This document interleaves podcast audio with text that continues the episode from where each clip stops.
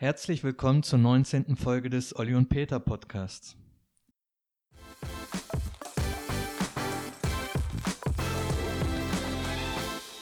Mein Name ist Peter Kotkowski und ich sitze hier mit Oliver Schmidtlein. Servus, Olli. Servus, Peter. Peter Kotkowski ist Sportwissenschaftler, ich bin Physiotherapeut und wir haben hier einen kleinen kuscheligen Podcast. Ähm, wir sitzen in München in unserem Hobbystudio. Kann Peter, man so wir, nennen, ja. Peter, wir haben uns jetzt einige Weile nicht mehr nicht vor dem Mikrofon gesehen hier. das was, ist so. was waren die Gründe? Was war los? Ich glaube, wir haben einfach ähm, ein bisschen Probleme, uns zusammen hinzusetzen, zusammen einen Termin zu finden und ähm, die Stunde einen neuen Podcast vor dem Mikrofon aufzunehmen, oder? Vermutlich ist das der Grund. Ich bin mir nicht ganz sicher. Wir haben so ein bisschen den Faden verloren. Wir hatten einen ähm, Podcast mit Thomas Müller zuletzt, der auch ähm, ein bisschen mehr Anklang gefunden hat als die, die wir vorher gemacht haben, was nicht heißen soll, dass die Gäste, die wir vorher hatten, nicht auch sehr interessant waren für uns und spannend. Aber das so ist es halt, wenn man, wenn man ein bisschen mehr Aufmerksamkeit erfährt draußen, dann hören das vielleicht ein paar mehr Leute und da schieben wir eben jetzt was nach. Dazu muss man aber auch sagen, Peter, ähm, wir sind keine Entertainment-Profis. Das ist richtig, ja. Wir mischen auch entsprechend unserer Qualifikation das, was wir hier besprechen, ein bisschen durcheinander. Das heißt, wir sprechen über das, was wir an Sport erleben in den Medien mit möglicherweise Dingen, die uns hier auffallen in unserer Arbeit oder die wir beobachten bei anderen. Und hin und wieder laden wir uns mal jemanden ein, der Was Interessantes zu erzählen hat. was Interessantes zu erzählen hat. Und es muss nicht unbedingt ein Sportpromi sein, es kann auch jemand anderes sein, der irgendwas Interessantes, eine interessante Geschichte hat. Ich habe da jemanden schon in der Pipeline, aber das verrate ich noch nicht. Das wird sicher beim nächsten Podcast passieren. Wann genau, da legen wir uns jetzt diesmal nicht fest. Das haben wir jedes Mal gemacht und konnten dann nicht wirklich abliefern. Nicht wirklich, nein. Aber ich habe jemanden, einen interessanten Gesprächspartner. Und das, Olli, wir werden uns jetzt Mühe geben, dass wir es regelmäßiger machen. Das werden wir auf jeden Fall. Wir werden, wir werden ein bisschen kürzer. Wir werden vielleicht so zwischen 30 und 45 Minuten machen, je nach, wenn wir keinen Gast haben und dafür aber regelmäßig. Genau. Du, jetzt muss ich dich was fragen. Vor zwei Wochen circa habe ich in den polnischen Medien bei einem, einer großen Internetplattform, ähnlich der Bild-Zeitung, nur online, ein Interview von dir gelesen. Der ähm, Guru aus München, der hat da ein Interview gegeben. Erzähl mal, was du da so erzählt hast. Ja, das war so eine Geschichte. Ich habe ein paar Tage vorher mit Christian Falk gesprochen. Christian Falk ist der Fußballchef der Bildzeitung und jetzt weiß ich gar nicht Bild oder Sportbild. Ich glaube, das ist beides. Ich glaube, die Redaktionen überschneiden sich da. Den ich schon lange kenne, den kenne ich oh, schon sehr, sehr lange und der hat Fußball begleitet in München, seitdem ich äh, in der Selbener Straße mal gearbeitet habe. Das ist jetzt schon eine ganze Weile her und auch bei der Nationalmannschaft war, das ist auch schon lange her. Und ähm, der ist aber auch schon ein bisschen ein, ein Urgestein, möchte ich fast sagen. War damals einer von den ganz jungen Volontären, der sich da hochgearbeitet hat und mh, so ergibt sich, dass man sich eben kennt. Er hat einen Podcast, der heißt Bayern Insider und zu diesem Podcast hat er mich angerufen und mich zu einer aktuellen Verletzung befragt. Jetzt habe ich zu dieser Verletzung Auskunft gegeben, was ja immer relativ schwierig ist, weil man das über die Distanz macht und eigentlich die Verhältnisse ja nicht wirklich ganz genau kennt. Das Dilemma, vor dem man immer steht, wenn man als vermeintlicher Experte zu so einem Thema, zu so einer Verletzung befragt wird, weil man die Information ja auch nur aus der Zeitung weiß oder irgendwelchen Medien oder eben dem, was der Spieler selber oder die medizinische Abteilung eben preisgibt. Es geht um Robert Lewandowski, Um oder? Robert Lewandowski, genau. Das war ein relativ kurzes Gespräch und, am, und ich habe mich einfach, ich habe einfach nur versucht zu erklären, warum die Polen am Tag des Länderspiels, als er, glaube ich, verletzt, ich weiß gar nicht, ob er zu Ende oder Ausgewechselt ausgewechselt wurde. von fünf bis zehn Tagen ähm, Erholungszeit nach der Verletzung gesprochen haben und die Bayern dann von vier bis fünf Wochen.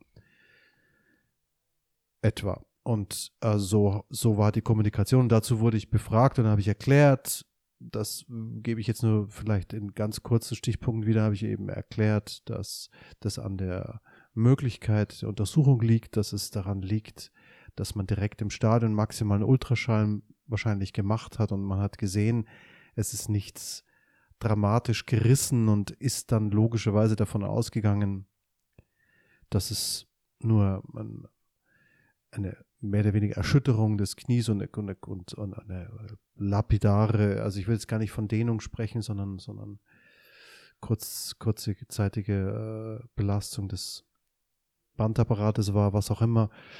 Ähm, auf jeden Fall da, daraus haben sie Rückschlüsse gezogen, das kann nichts Schlimmes sein. Ähm, das ist, dauert nur ganz kurz. Und dann hat man eben am nächsten Tag oder übernächsten Tag in München eine Untersuchung gemacht, die sicherlich sehr, sehr umfangreicher war, auch aufgrund der technischen und personellen Möglichkeiten. Alles das habe ich erklärt. Und da so kam, kommt dann auch diese etwas längere ähm, Heilzeit oder Reha-Zeit für Robert Lewandowski zustande. Und am Schluss hat der Christian Falk mir nochmal versucht, irgendwie rauszuleihen im Sinne der Bayern-Fans. Es stünden ja doch eine wichtige Phase, finale Phase der Saison an und ähm, ob es nicht doch vielleicht schneller ging und dann habe ich so irgendwie habe ich gesagt, naja, gut, er ist fit und er ist super, ist ein super Athlet und so und, und vielleicht ja eine Woche weniger. Und das hat dann die Online-Redaktion rausgegriffen und hat es über einen Online-Artikel drüber geschrieben, ähm, sozusagen, weil es gab, gab dann sozusagen drei Aussagen. Die, polnische, die polnischen Mediziner sagen fünf bis zehn Tage. Gut, die Bayern haben das natürlich dann präzisiert und haben dann gesagt, vier Wochen Minimum. Und naja, und dann kommt nochmal so ein Klugscheißer und sagt, vielleicht drei Wochen. Das ist das, was die Online-Redaktion dann draus gemacht hat. Aber es war nicht wirklich der Inhalt meiner Aussage beim Podcast, weil ich gesagt habe, dass es total wichtig ist, dass es richtig ausgeheilt wird und dass das wirklich gut verheilt, weil Innenband ist für einen Fußballer enorm wichtig, ist fürs Knie wichtig und ähm, und, und das, da zieht man ewig damit rum, wenn man das nicht wirklich vernünftig rehabilitiert. Zumal so. es oftmals, ich muss jetzt kurz ja. was zu dem Innenband ähm, fragen, ja. oftmals so ein bisschen ähm, vernachlässigt wird oder als nicht so ernst genommen wird, oder? Genau. Das, das ist das ist tatsächlich sehr verbreitet, aber lass mich die Geschichte mit deinem polnischen Journalisten noch. Der hat das ah, Lewandowski doch früher und jetzt ist Lewandowski in Polen natürlich eine große Nummer, das weißt du besser als ich. Definitiv. Ähm, und Staatsheld würde ich mal fast behaupten. Ja, so hat der, der mir das auch beschrieben, der hat ganz gutes Englisch gesprochen, nämlich der anrief und hat mich natürlich wieder dazu befragt und habe ich gemerkt, dass das in die völlig falsche Richtung losgaloppiert ist. Das heißt, man hat einfach aus diesem Podcast einen Satz rausgenommen und ganz oben an einen Online-Artikel gestellt, was ich von der Online-Redaktion echt äh, unterirdisch finde, aber bin halt kein Medienprofi. Und dann habe ich das die Gelegenheit wahrgenommen und habe hier mit dem, äh, mit dem polnischen äh, Mann, der dich ja auch kontaktiert hat, um irgendwie hier rein ranzukommen. Das stimmt, ja.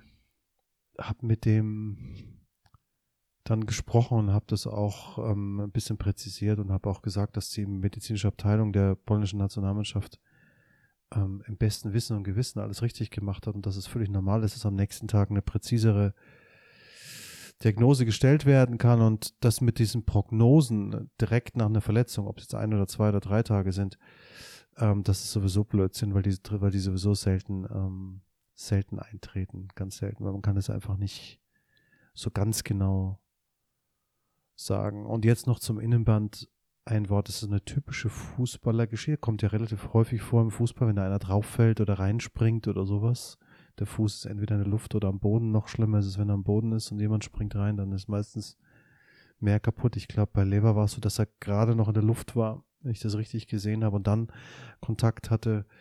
Da hängt es natürlich auch so ein bisschen ab von den Gegebenheiten.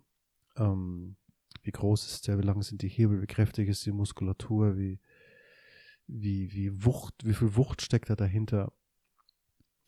Aber sehr häufig sind bei wenn da ein Spieler Schmerzen hat, aber man im, im Ultraschall oder auch beim Tasten oder beim Testen, bei so funktionellen so Aufklapptests, wenn man da nichts feststellen kann, dann gibt es trotzdem mal so einen versteckten Bereich. Das hat mir mal ein, ein Kniechirurg, mit dem wir hier zu tun haben, ähm, erklärt, dass es einen sehr tiefen Bereich am unteren Ende des Innenbands gibt, der oft betroffen ist und er die Rotation, die Aufklappbarkeit und die Rotation stabilisiert und und wenn man das übersieht, dann ist das ziemlich blöd für den Fußballspieler, weil dann zieht sich echt hin. Dann kann sich richtig lange ziehen. Ja. ja, genau.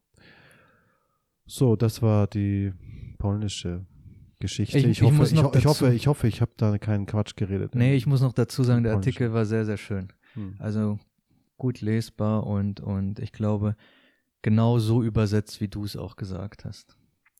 Da ich dich hier ein bisschen kenne, weiß ich, dass die Aussagen auch so getroffen wurden. Ja, dazu da möchte ich jetzt nochmal die Gelegenheit nutzen, vielleicht zu sagen, dass es immer schwierig ist, aus der, aus der Entfernung ähm, Aussagen zu treffen. Man kann die ja immer nur allgemein halten, die Aussagen und vielleicht Dinge erklären. Und das war auch meine Absicht, warum ich mit dem Christian Falk gesprochen habe, einfach, um einfach zu erklären, wie es zustande kommen kann, dass eine medizinische Abteilung so sagt und die andere so, weil die Einschätzung eben am anderen Tag auch dann genauer vorgenommen werden kann. Und das ist überhaupt kein Widerspruch, so finde ich, sondern das ist völlig okay. Und es liegt ein bisschen in der Natur der Sache, dass es halt so wichtig, umso, wenn es um so wichtige Sportler geht, dass man immer wissen will, okay, wie lange ist er verletzt? In dem Fall sicherlich mit der Brisanz der Champions League Spiele. Champions League Spiele. Sagen wir jetzt nicht, ob es Achtel oder Vierte Finale, aber ich weiß es nicht mehr. Wie, wie, wie ist es mit der polnischen Nationalmannschaft? Haben die, spielen die Europameisterschaft schon, oder? Ja, okay, ja, blank, da sind wir blank. Okay, es hat sich so angehört, als sei es auch dafür wichtig. Deswegen äh, glaube ich, darum glaube ich, ging es. Aber natürlich ist ganz Polen irgendwie an, an dem Schicksal von, von Robert interessiert, den ich auch nicht persönlich kenne. Ich habe nur über ihn gelesen und, ähm, und bin begeistert. Für mich der legitime Nachfolger von Beshente Lizarazu, nicht auf dem Spielfeld und in seiner Position, sondern eher in der Bedeutung der äh, Athletik. Als, als, als, als Athlet und Asket, genau. Ja, ja total, so wie er lebt. So habe so. ich. Kommt sehr professionell rüber, ja. Genau. Sieht man auch meistens an den Körpern von den beiden, wenn du sie gerade genannt hast.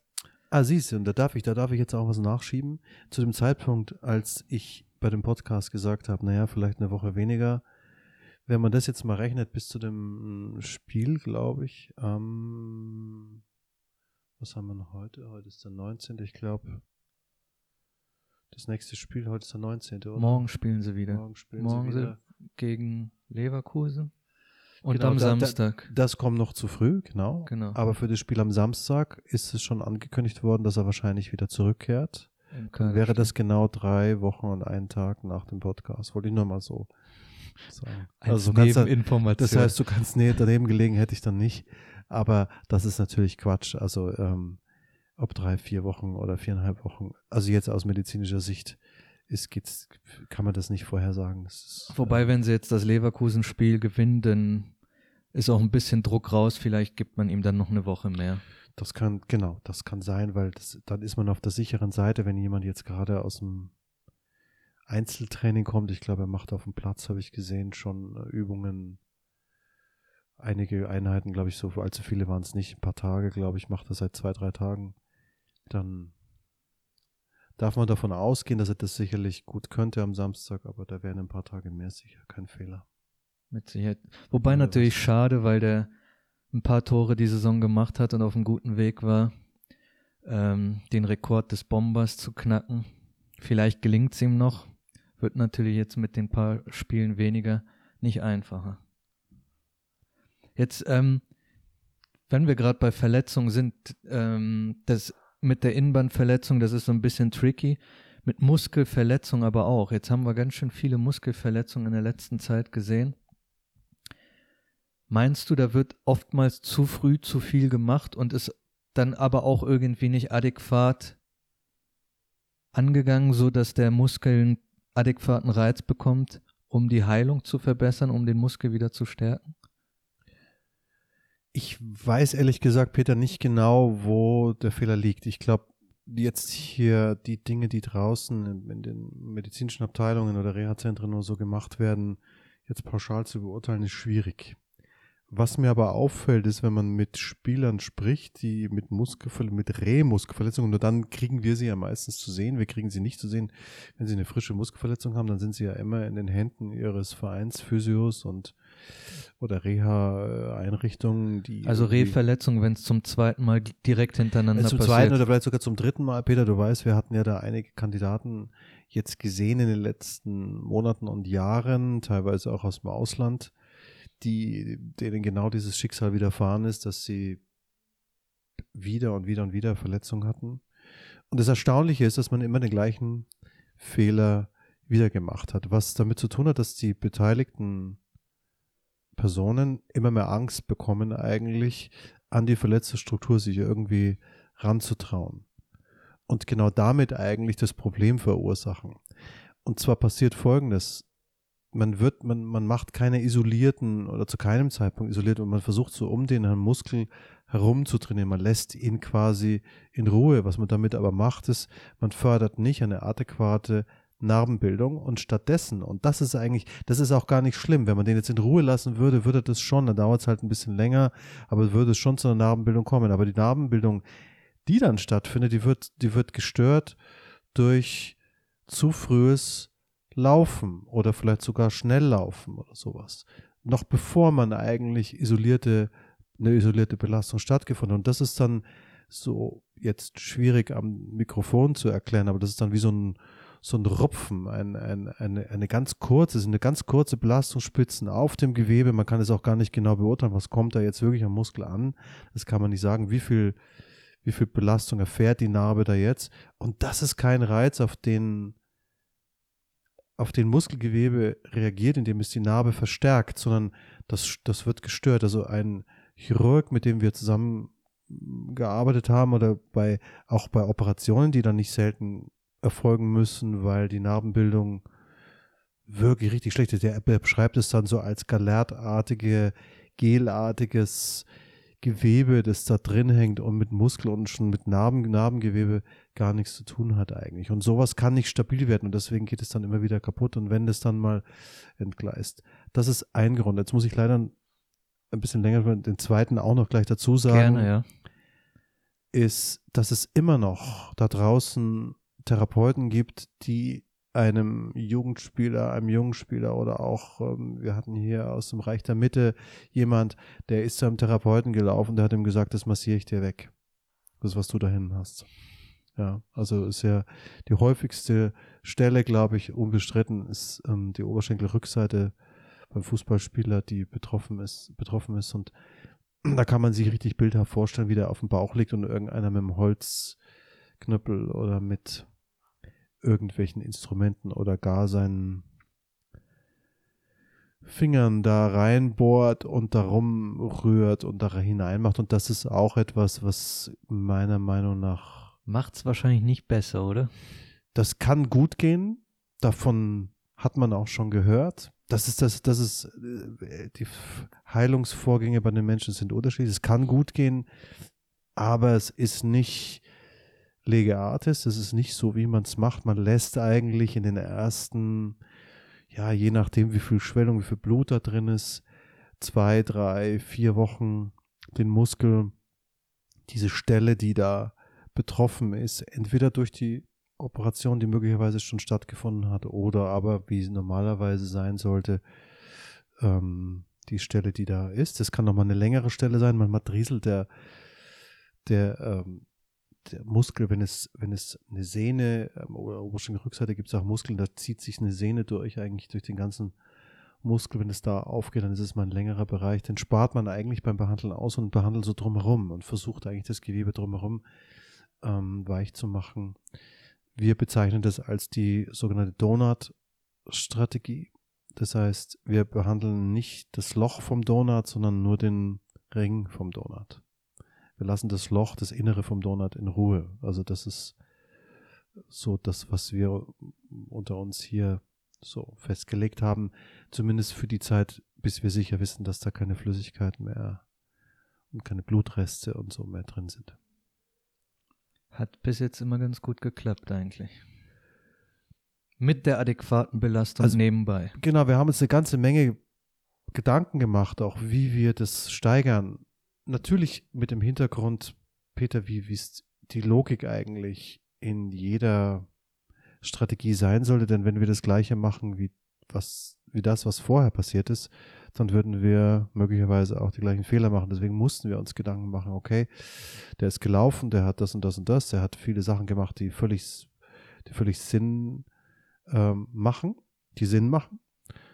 Aber es hat nicht geklappt und dann haben, mussten wir uns eben überlegen, okay, warum hat es nicht geklappt? Und dabei sind die Gedanken, die ich jetzt vorhin gerade ausgesprochen habe, so zustande gekommen. Natürlich jetzt im jetzt mittlerweile nach ein paar Jahren auch mit der entsprechenden Erfahrung und vielen Cases, die wir durchhaben, garniert. Wir konnten immer wieder unsere eigene Theorie oder Strategie überprüfen, ob sie funktioniert, indem wir wirklich zu ganz, in ganz unterschiedlichen Phasen Leute bekommen haben, mit OP, ohne OP ähm, und, und sehen konnten, ob es funktioniert und auch Tests uns überlegen konnten, wie man denn am Ende beurteilen kann, ob und wie belastbar ist denn der Muskel.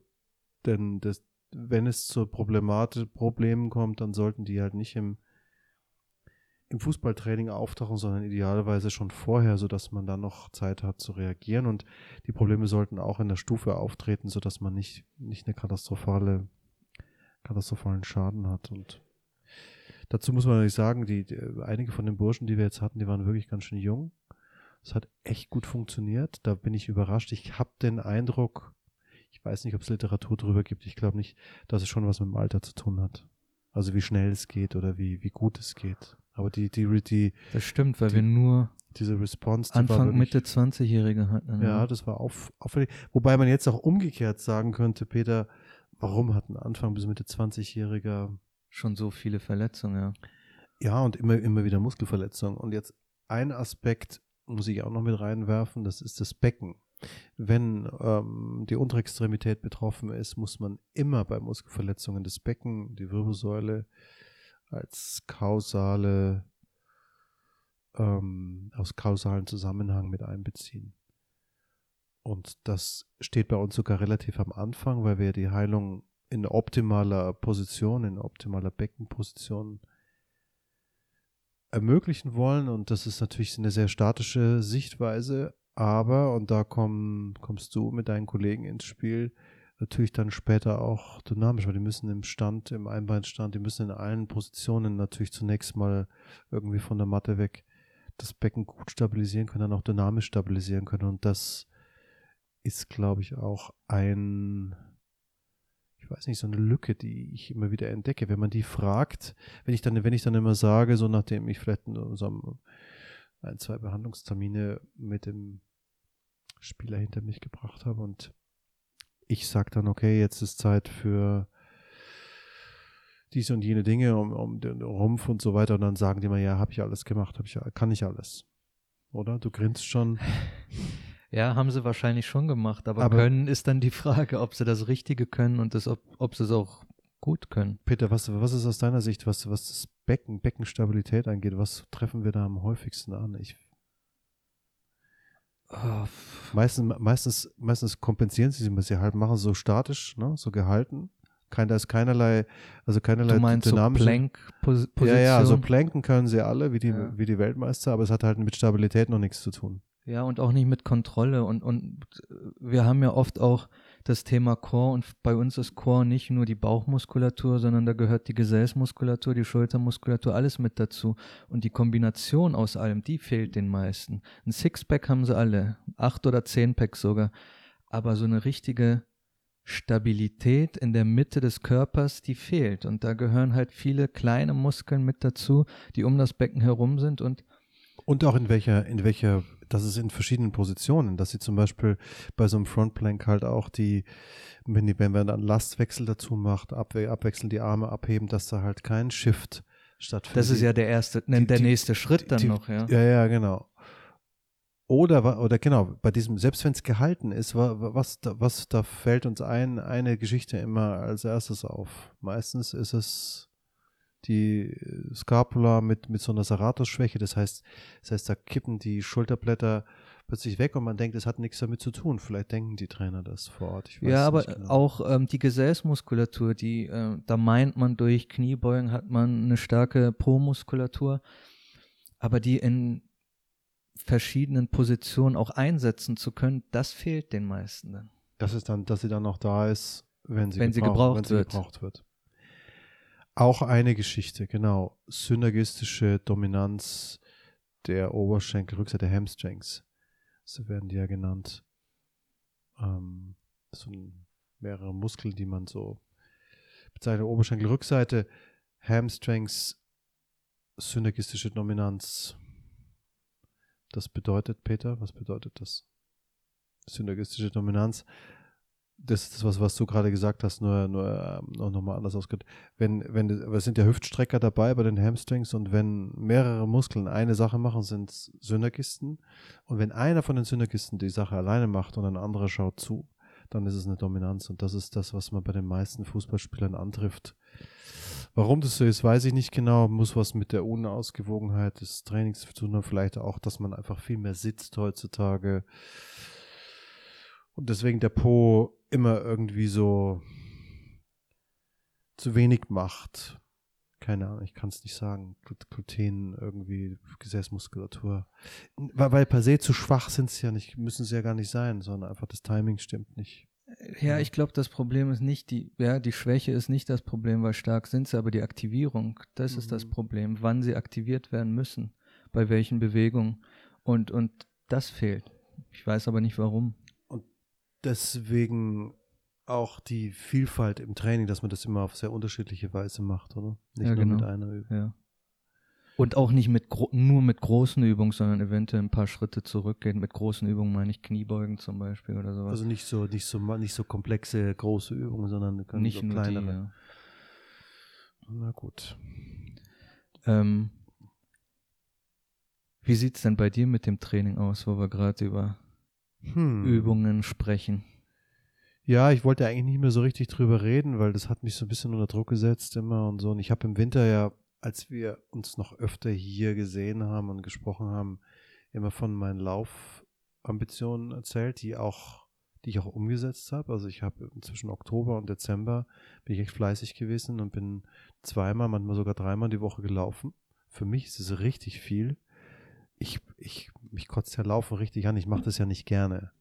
Bin einfach, bin einfach schwer und natürlich war der, die Absicht auch leichter zu werden, wurde ich dann auch.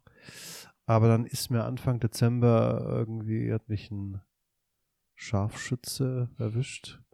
Das, ich habe mir, hab mir so eine Tour, ich bin immer von der Praxis losgelaufen. Ja, wie ähm, lange bist du dann ungefähr gelaufen? Wie viele Kilometer? Mm, ja, fast zehn Kilometer. Das ist für mich, das, das ist für mich schlecht. richtig lang. Ja, das ist für mich richtig viel. Habe mich echt, und das war eine, also es war also wirklich reine Willensschule. Rein biologisch war das jetzt nicht so richtig toll.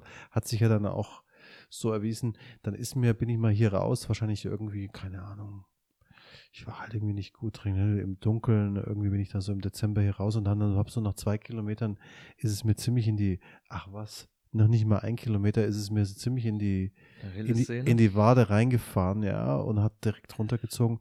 Und ich habe es aber dann noch durchgezogen. Also so richtig. Korea, also der Kopf ist stark, ja? Koreakriegmäßig bin ich da durch, ja. Und habe mich, also hinter den Feindeslinien habe ich mich dann noch bewegt und bin dann noch die acht Kilometer durchgehumpelt musste sogar dann noch über einen richtig hohen Zaun, weil ich dummerweise von, von hinten in so einen Friedhof reingelaufen bin. Da war ich aber schon zwei Kilometer drin und nachdem, nachdem mein Fuß echt immer mehr weh tat, habe ich, ähm, wollte ich nicht umdrehen, weil dann das hätte sich meine Strecke dann wieder verlängert. Ja, Im Gegenteil, meine, also dann in den Friedhof reinzulaufen, war eigentlich eine, war eigentlich die Idee, es abzukürzen. Und dann musste ich auf der anderen Seite über ein richtig hohes Tor drüber, drüber und dann auf der anderen Seite runterspringen. Und das war, also hat nicht geholfen. Ich muss dazu sagen, ich habe keine Diagnostik oder so gemacht, aber ich habe das jetzt relativ lange rumgezogen. Es geht mir okay, aber ich konnte lange nicht laufen. Ich bin, glaube ich, nur zwei oder dreimal gelaufen jetzt. Seitdem. Aber jetzt habe ich gesehen. Wir ähm, haben ja schon April. Das heißt, ich habe jetzt echt ein paar Monate rumgemacht. Das ja. Fahrrad hast du aus dem, aus dem Keller geholt. Fahrrad habe ich genau und es gab eine Premiere, Peter. Ich bin dieses Jahr das erste Mal. Ich fahre ja schon wirklich seit meinem, weiß nicht mehr, späten Teen, Teenager oder frü frühen 20er Jahren Rennrad mit natürlich mit sehr unterschiedlichem ähm, Equipment damals noch sehr improvisiert, aber mittlerweile habe ich ja schon ein ganz ordentliches Rad und auch eine richtige Hose und sowas. Da scheitert sie an den richtigen Hosen. Nee. Da, da wissen wir ja schon, und dass ich war das Laufen erste Mal, das wollte ich sagen, war ich im Februar schon auf dem Fahrrad gesessen. Da war mal eine, da war mal irgendwie ein Wochenende, es war total warm. Also, also verhältnismäßig. Und da waren wir schon richtig eingepackt auf dem, auf dem Fahrrad. Jetzt war im März, war dann ein bisschen, war es ein bisschen, aber ich bin tatsächlich im März, habe ich, glaube ich, vier oder fünf Mal habe ich es geschafft. Im März. So. Naja, da war schon was, was, von, was vom April dabei. Naja, ich versuche, es war letztes Jahr so, dass ich durchschnittlich im Sommer ähm, jede Woche eigentlich, also das ist für mich viel, wenn ich dann so, wenn ich es über Sommer schaffe, so 20 Mal auf dem Radl zu sitzen. Für, dieses Jahr soll es deutlich mehr werden. Also wir planen auch sogar möglicherweise im Pfingsten ähm, mal eine Woche so einen Urlaub zu machen, wo man also Urlaub, Urlaub. Ja, äh, Urlaub weiß gar nicht, kann man ja noch gar nicht aussprechen, ob es das überhaupt geben wird irgendwie oder in welcher Form, aber das war so die, die Idee, ja. Genau. Also, genau, also für die kardiovaskuläre Geschichte ist so ein bisschen gesorgt. Gesorgt, ja. Ich bin bei den, äh, bei so meinem Fitnessprogramm ein bisschen nachlässiger geworden auch. Ja, wobei ich sehe dich hier immer rumtouren ein bisschen. Am ja. Samstag haben wir uns zufälligerweise getroffen. Ja, war ich, diese Wochenende war ich fleißig, habe ich Samstag fleißig, und, ja? und Sonntag, gestern Sonntag war ich da, auch. ja, wir zwei Stunden gestern. Wow. Ja, das war am, das war am Samstag, was du gesehen hast, war nur die Ouvertüre. Verstehe.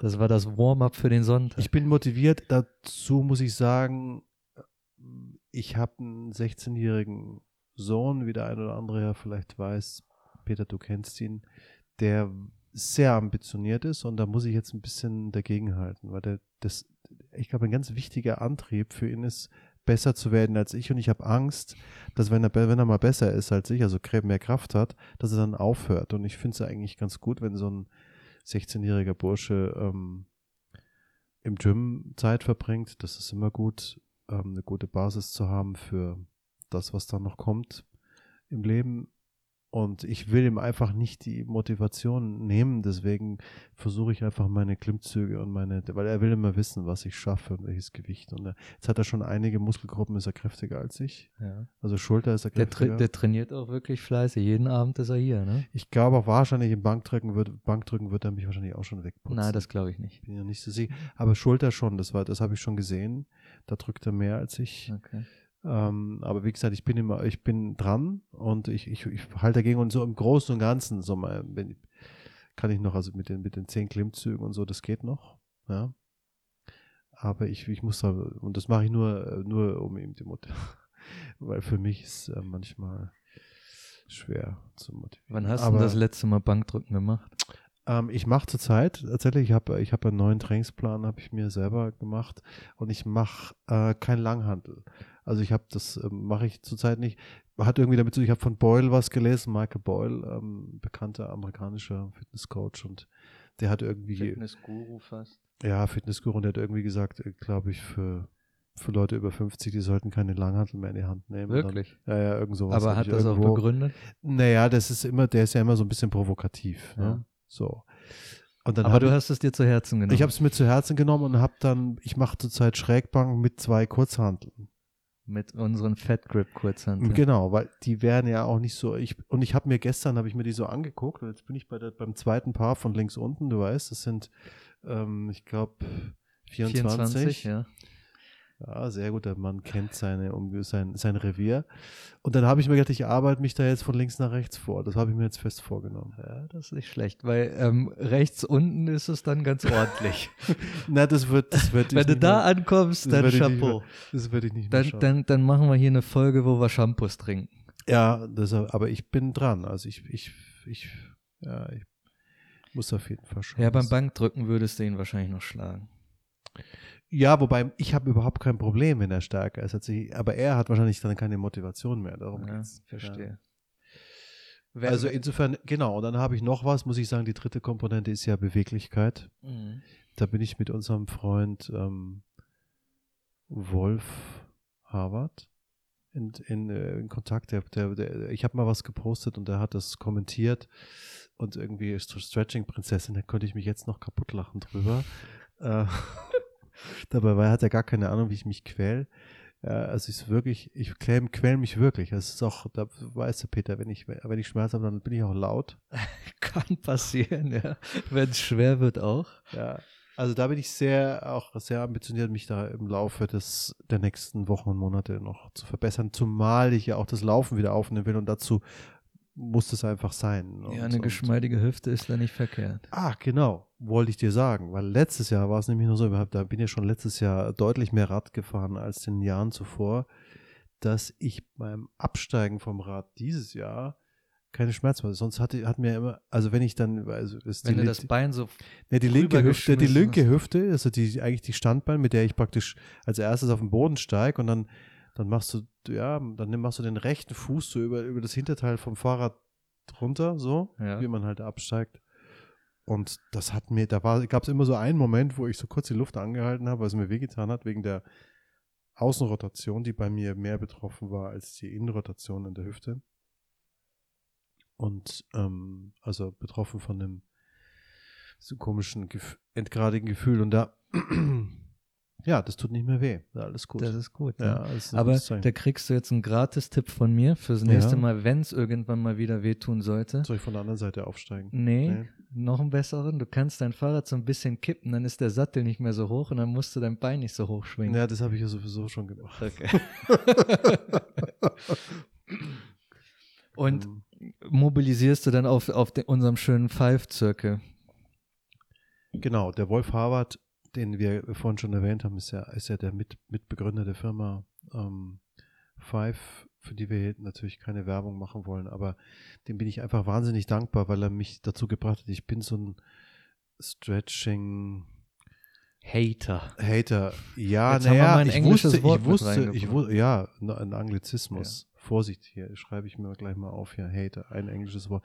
Ähm, naja, habe ich halt nicht so gerne gemacht. Einfach, es ist einfach dann immer meistens so, dann gerade wenn irgendwie das so, dann ist die Zeit alle und dann hat man irgendwie keinen. Dann zu Hause habe ich es manchmal tatsächlich nach dem Laufen oder immer eigentlich schon gemacht, aber jetzt nicht so systematisch wie hier. Und da, da trifft einfach das zu, was er mir zum Eingang gesagt hat. Und wir sind jetzt noch nicht mal die richtigen High-End-Profis hier. Und dann hat er gesagt, es ist einfach, diese Geräte sind einfach eine physische Erinnerung an an das, was man auch ohne die Geräte möglicherweise machen könnte. Aber ich, seitdem die hier stehen, mache das einfach regelmäßig und bin, äh, bin recht froh, weil ich einfach weniger, weniger Schmerzen habe. Es ist kein Allheilmittel, so, deswegen habe ich es am Anfang ein bisschen kritisch betrachtet, weil ich dachte, es wird als Ersatz für Therapie eingesetzt, aber es ist für uns die ideale Ergänzung. Eigentlich. Ein tolles Add-on, ja. Ja, genau. Ähm,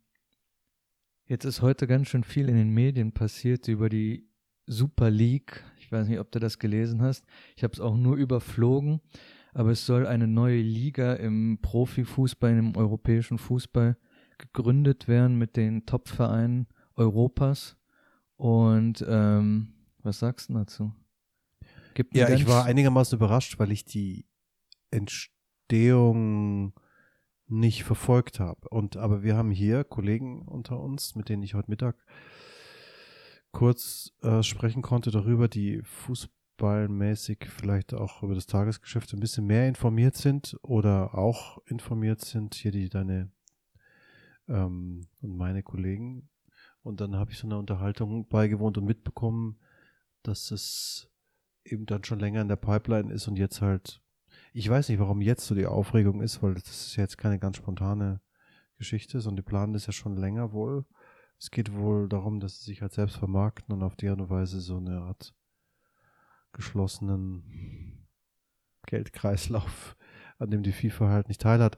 Aber die FIFA wehrt sich natürlich entsprechend. Und das war mein erster Gedanke, den ich heute, ich habe das heute früh gelesen, du weißt ja, ich gucke ja früh morgens immer ähm, Eurosport schnell. Ähm, genau. Eurosport und NTV sind so meine zwei Nachrichtenportale, wo ich so mal reingucke, reinspitze.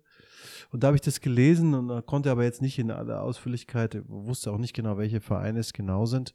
War nur überrascht, dass ich die spanischen, ich glaube Barcelona ist dabei. Madrid. Ja, Arsenal, Tottenham, Manu, Manchester Vereine. City. Ja, bin mir jetzt nicht sicher. Manchester City gehört jetzt nicht dazu. Ich dachte schon, das ist vielleicht eine Sache von Vereinen, die Geld brauchen, aber Manchester City, glaube ich, brauchen jetzt kein Geld. Manchester United auch. Allgemein die englischen Vereine eher weniger. Weniger. Ich klar war, dass es eine Reaktion von der FIFA geben wird. Die hat es ja auch schon gegeben. Von der FIFA und auch von der UEFA, ja. Die haben jetzt gesagt, dass die Spieler, die haben sich gar nicht auf die Vereine bezogen, sondern haben es clever gemacht, haben sich auf die Spieler bezogen. Die haben ein bisschen ins, äh, sozusagen auf die Schwächsten losgegangen. ne? ja. Ähm, dass die, wenn sie in der Liga spielen werden, dass die dann nicht bei der ähm, Weltmeisterschaft oder Europameisterschaft spielen dürfen, gesperrt werden. Ist, ist ganz clever. Ja, also clever im negativen Sinne, dass sie, oder was heißt im negativen Sinne für die Spieler, ist, dass sie natürlich den ungeschützten Spieler als einzelne, so Einzelperson sozusagen rausgreifen und den dafür bestrafen. Ähm, ja, ist halt eine, eine Taktik, aber dass die FIFA das natürlich nicht einfach über sich ergehen lassen wird, Das war klar, War ja. klar. Und heute ist noch was passiert. Mourinho wurde entlassen. Ich weiß nicht, ob du das gelesen hast. Aber, wa- aber weißt du, das ist schon, weil gestern Abend war das, dann habe ich irgendwo, ich weiß nicht mehr, wo es war, auf einem Portal gesehen und da konnte man, da waren die Namen untereinander gestanden, die alle für die Position von, die Hansi Flick ja vermutlich verlassen wird beim FC Bayern, in Frage kämen. Und da stand auch Mourinho dabei und dann habe ich mich schon gewundert. War- Wirklich? Hat, hat sie das, ja, da stand Mourinho. Und dann habe ich mir gedacht, so, wieso steht der, also da war halt, waren halt die üblichen Verdächtigen, da war auch natürlich auch Nagelsmann, gut, der hat auch noch einen Job.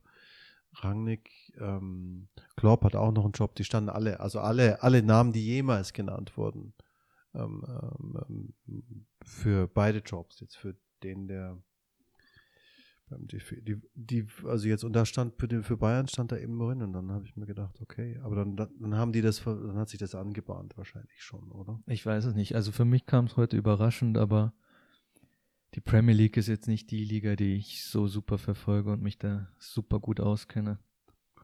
Aber das ist auch einer für Bayern. Wobei die mit der Sprache, bin ich mir jetzt nicht so sicher. Aber Ja, wäre auf jeden Fall interessant, wenn so einer in ich der würde den Bundesliga gerne, ich habe den mal, ich habe den mal, mal da kennengelernt und, und also kennengelernt ist jetzt vielleicht übertrieben, ich habe ihm die Hand gegeben, aber als die, äh, wir haben den mal auf dem Trainingsgelände trainieren lassen. Ich glaube, es war im Winter, ich bin mir jetzt nicht sicher, wo die bei ihrer, bei ihrem Aufenthalt Jetzt muss ich überlegen, bei welchem Club der da war. Inter, sagen, Inter Club. Mailand, kann das sein?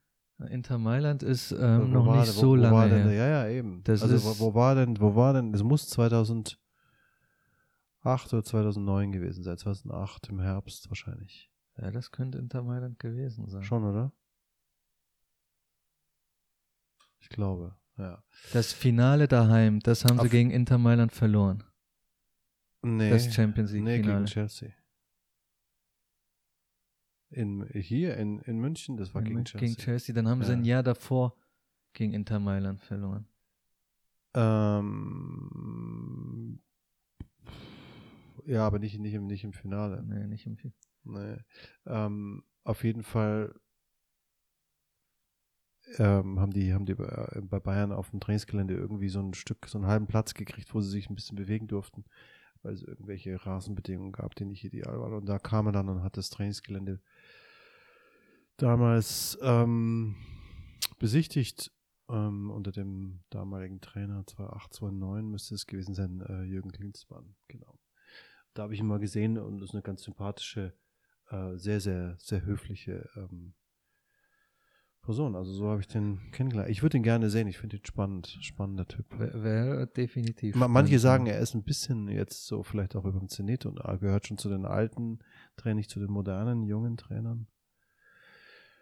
Ich habe, apropos junge Trainer, jetzt muss ich dich was fragen. Ich weiß, aber du hast auch nicht so viel die Medien verfolgt. Ich habe doch, aber es ging wie so ein Meme durch die Landschaft. Da gab es eine Pressekonferenz. Ich glaube, es ist der Nürnberger Coach, dessen Name mir jetzt nicht einfällt. Ja, da kann ich dir leider nicht helfen.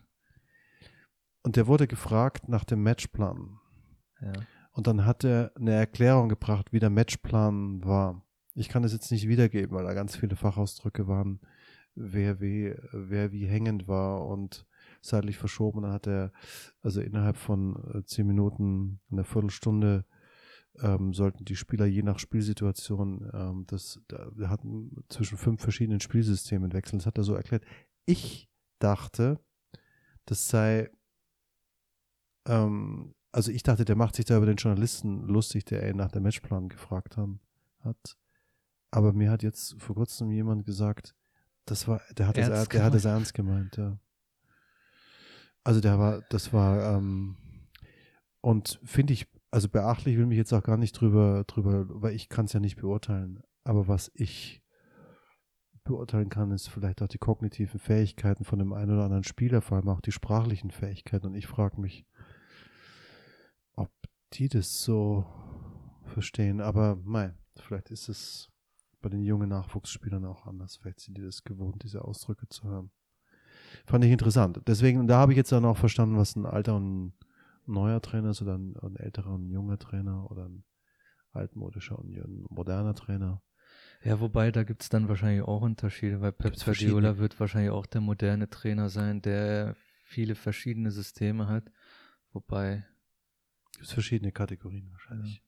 So was glaubst du, Peter, ähm, dass in, hier im, im, im Süden der Republik interessiert es ja jeden.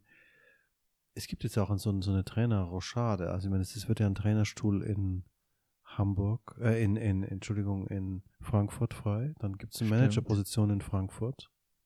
Die wird auch frei, ja. Wird auch frei. Dann gibt es einen Trainerstuhl in München, der frei wird, aller Voraussicht nach, denke ich. Wahrscheinlich. Vielleicht gibt es auch eine Managerposition in München, die frei wird. Oh, das ist jetzt mutig, die Aussage. Ja, naja, also wenn, also, da, also meine Erfahrung ist, dass das Boulevard schon wichtig ist, dass die Fans und alles, was da drumherum ist, also natürlich auch die entsprechende, das ist schon wichtig in dem. Ja, was man sagen muss, das ist bisschen, ich glaube, unnötig wild zuging jetzt bei dem. Ja, ja, aber da hat der, da hat der, der, der Bratzo Salihamidzic hat er so ein bisschen da sicher eingebüßt an seinem Beruf und da bin ich jetzt mal gespannt. Was das, passiert, ja, aber der Flick hat jetzt passiert. gesagt, dass er aufhören will und das fanden die Bayern-Bosse wohl nicht ganz so gut. Ja, Zeit, also ich war, ich glaube, Geheimnis war das jetzt vielleicht nicht mehr, aber der nicht wirklich. Das, das Prozedere war vielleicht, aber vielleicht ist das die Retourkutsche für, für ähm, die Boateng-Geschichte oder ja, das eine oder andere, das was wir Prozedere, nicht wissen. Ich meine, wenn man ihn jedes Mal fragt, was jetzt seine Zukunft ist, irgendwann hat man die Schnauze voll und will es einfach sagen und loswerden, oder? Ich fand es auch ein bisschen seltsam, weil ehrlich gesagt, ich habe auch in dem in dem vorhin erwähnten Podcast habe ich dann am Freitag gehört, dass, äh, dass Markus Barber gesagt hat, er findet find die Rumeierei eigentlich ähm, total nervig und ähm, irgendwie scheint damit die anderen Journalisten auch aus dem, aus dem Mund gesprochen zu haben und dann macht das, also dann, dann eiert er nicht mehr rum und dann ist es auch nicht, dann ist es auch wieder nicht richtig. Ja. Also das finde ich so.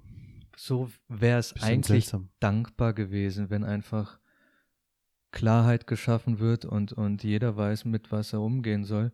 Und wenn man ehrlich ist, macht er auch genau das Richtige, nach sechs, wahrscheinlich sieben Titeln einfach zu gehen. Also wir wissen ja auch nicht die genauen Gründe und können es, können es daher nur bedingt, nach, bedingt nachvollziehen. Also nachvollziehen kann man es auf jeden Fall. Jetzt noch, noch ein, ein Gedanke, der mir gekommen ist, warum, ist wa warum, warum, warum die die Macher und Lenker beim FC Bayern das nicht so gut fanden, weil das, das, das macht es für sie natürlich deutlich schwieriger, äh, Nachfolger zu suchen, wenn sie jetzt mit ihm vereinbart hätten, und das hätten sie wahrscheinlich gerne, dass er einfach noch, dass er möglicherweise kann er ja beim DFB schon zusagen oder mit denen schon in die, in die Gespräche gehen, ähm, aber man lässt ihnen noch drei Wochen Zeit vielleicht oder zwei Wochen zumindest. Dann hätten sie in den zwei Wochen, hätten sie es einfacher, Nachfolger zu, zu suchen. Jetzt ist es natürlich deutlich schwieriger. Jetzt ist Druck da, ja. Ja, es ist Druck da. Ähm, ja, eine riesen Erwartungshaltung und natürlich der Fokus, also jetzt aus sportlicher Sicht, das ist sicherlich auch schwierig, der Fokus auf die nächsten Spiele wird jetzt immer überlagert von diesem Schatten. Wer wird der nächste Trainer? Ganz einfach. Ja, und wahrscheinlich waren sie halt nicht mit dabei, als er es verkündet hat. Und das nervt die natürlich auch. Das hat er einfach für sich so entschieden, dass er das jetzt preisgibt und hat es getan. Man, ja. Aber meinst du, er ist ein guter ähm, neuer DFB-Coach? Ich kann ja nicht genau sagen, also ja, natürlich. Das, ich glaube, ich glaube, ich weiß es noch gar nicht mal, aber Wunschkandidat ist, ich kann es mir vorstellen, ich weiß es nicht. Er kennt natürlich die ganzen Bedingungen, er kennt alle Leute. Ich bin mir nicht ganz sicher, ob das die Herausforderung ist für ihn, die er sich wünscht. Ich kann mir vorstellen, wenn man so, wenn man so eine Bundesligamannschaft betreut, die so in verschiedenen Wettbewerben ist und so auch mit hohen Erwartungen ähm, belegt, dass man dann, wenn man irgendwo mal geht oder gehen muss, in dem Fall ja freiwillig geht, dass man dann einfach mal ein halbes Jahr seine Ruhe haben will.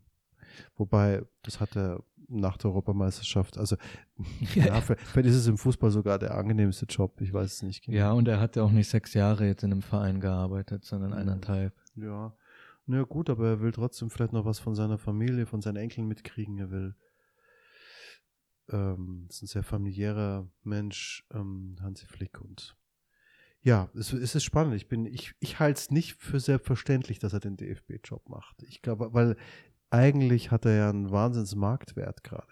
Das stimmt, ja. Den er, den er so ja gar nicht, den er, den er ja so, wenn er jetzt einfach von dem einen zum nächsten Job huscht, das ist, also wenn er, wenn er wirklich sagen muss, ich will eine Top-Bezahlung und einen Top-Club, dann müsste einfach nur ein halbes Jahr warten. Dann wird er, also spätestens im Herbst, wenn der erste, wenn der, eigentlich bei jedem Trainer, der aus dem Champions League Club fliegt, und das passiert ja dann irgendwann im Herbst immer, üblicherweise, da wird er immer einer der Kandidaten sein. Ja, wobei ich glaube, das ist nicht wirklich dankbar, ne? Nicht die Vorbereitung zu machen, die man eventuell mit einem Team plant, sondern naja, einfach. Aber so, so ist er ja auch jetzt zu seinem letzten Job so gekommen. So ist er zu Bayern gekommen, ja, das stimmt schon. Also er könnte ja damit umgehen. Ja. Was, was glaube ich, weiß nicht, was, was man bedenken muss, was, was vielleicht schwierig ist für ihn. Ich glaube, ähm, er spricht ganz passables Englisch, bin mir aber nicht sicher, ob seine Empathie und seine, seine wirklich herausragenden äh, ja, sozialen und empathischen Fähigkeiten in einer anderen Sprache zu, ja, vielleicht ist es auch eher non, nonverbal, keine Ahnung. Ich hätte jetzt überlegt, wie, wie, wie das wäre, wenn er vor einer Mannschaft steht, die nicht Deutsch spricht, aber ähm, vielleicht muss er ja auch gar nicht, vielleicht kann er ja auch zu einer deutschsprachigen Mannschaft, wird ja vielleicht auch ein, ein Job in Leipzig ähm, frei, wer weiß. Vielleicht tauschen die beiden Vereine einfach Meinst die Trainer. Du? Nein, mhm. das passiert nicht. Meinst du nicht? Nein, das passiert nicht. Also an Flicks Stelle würde ich nicht zu, zu Leipzig gehen. Ich, warum nicht? Das ist, das sind, die sind im Moment. Die sind gut die, drauf, die, die, ja. Die, die und für, für, für Spannung in der Meisterschaft sorgen können. Das stimmt. Mhm. Aber Titelfavorit ist trotzdem jedes Jahr noch Bayern und wenn du Titel gewonnen hast und gewinnst, dann. Naja, aber den ersten Titel für Leipzig holen? Hallo. Also du willst da auf jeden Fall irgendwo hin. Das ist so ein bisschen wie, wie, wie so ein Formel-1-Fahrer, der mal, der mal Weltmeister war, der will zum Team, wo er weiß, dass ein Auto gebaut wird, also dann gehst du nicht zu Haas. Ne? Ist klar. Da weißt du, das ist kein Auto, das, mit dem kannst du nicht Champions werden. Ja, Aber wenn richtig. du, wenn du zu Aston Martin gehst, weißt du, okay, die haben zumindest die Mittel, um, um, um mir ein Auto zu bauen. Gut, da ist ihnen jetzt nicht gelungen, wir wissen. Nicht wirklich, ne? Ja, ich spitze ja ein bisschen in die Formel 1 rein seit einiger Zeit also ein bisschen tiefer. Aber, aber das ist so die Strategie. Ich denke, dass man, dass man guckt, okay, gibt's, was gibt es da für Rahmenbedingungen, sind da die finanziellen Verhältnisse? Das guckt ja jeder Trainer, wenn er irgendwo hingeht. Was kann der, was kann der Verein mir hier für eine Mannschaft zusammen die, die Rahmenbedingungen sind bei Leipzig nicht so schlecht, das stimmt. Ich, ich finde manchmal solche Sachen reizvoll. Und wenn ich ehrlich bin, ich gehe noch einen Schritt weiter. Das ist jetzt natürlich völlig unprofessionell, aber ich nicht, ich bin ja kein äh, Journalist, der so nah dran ist, aber ich finde, fände auch wenn er nach Frankfurt geht. Das fände ich jetzt nicht so ein, nicht per se ein Abstieg. Das ist eine total aufstrebende Mannschaft, die für so einen Trainer total dankbar sein kann und vielleicht könnte er dort, wobei die, da gibt es ja auch zwei Positionen besetzen, da könnte er aufsteigen und, und eine genau, Doppelfunktion. Da wird ihm das nicht mehr passieren, dass ihm jemand ähm, sagt, wer im Tor zu stehen hat, genau. Ja, ich, oder, ich gehe davon aus, dass er Nationaltrainer wird. okay, gut. Ja, da kann er, da, da, da muss er, genau, da kann er, da hat er auch beide Positionen. Da kann er nämlich entscheiden, wen er holt. Ja. Und dann, äh, und wer im Tor steht, kann er dann auch entscheiden. Das kann er dann auch entscheiden. Jetzt steht doch die Europameisterschaft vor der Tür, ne? Sind nur noch sechs Wochen, glaube ich.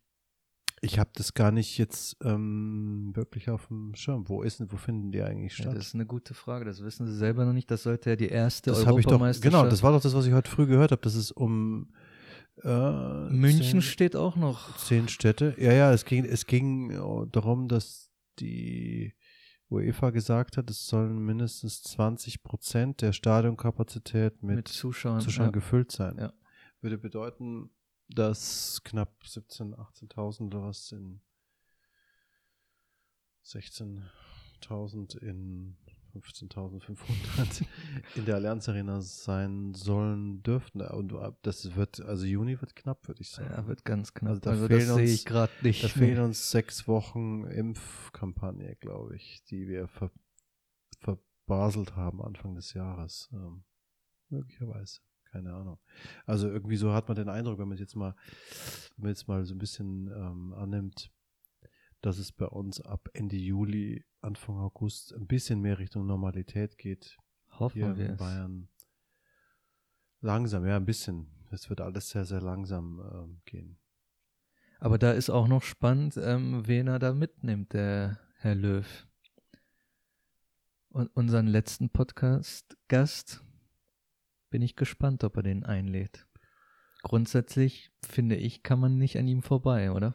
Thomas Müller brauchst, also das ist für mich vor allem so, wie es jetzt ja auch, wie es jetzt ja auch angebahnt wurde, zumindest von den Medien, ist es ja jetzt auch kein, kein Gesichtsverlust mehr für den einen oder den anderen, für beide nicht, wenn sie ähm, zusammen sich einer Sache in den Dienst stellen oder zu der Sache in den Dienst stellen und deswegen klare Sache für Thomas Müller, der ist gesund, soviel ich weiß, weitestgehend Ja.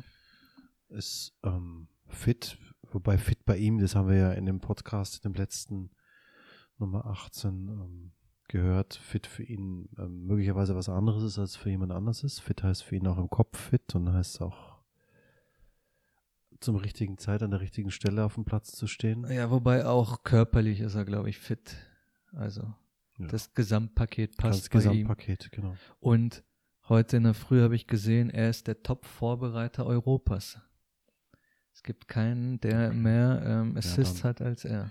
Da würde ich sagen, ein No-Brainer für, oh, auch ein englisches Wort. Ich mache hier noch einen Strich, noch ein Ja. englisches Wort. No-Brainer darf ich dann da gleich nochmal verwenden, das Wort, für äh, Jogi Löw. Klar. Mats Hummels? Ich glaube, Mats Hummels und auch Jerome Boateng, da, die kann man einfach beide mitnehmen, weil die Verteidiger, die wir da sonst haben, die sind gut, definitiv, aber Süle hat Verletzungsprobleme, oder?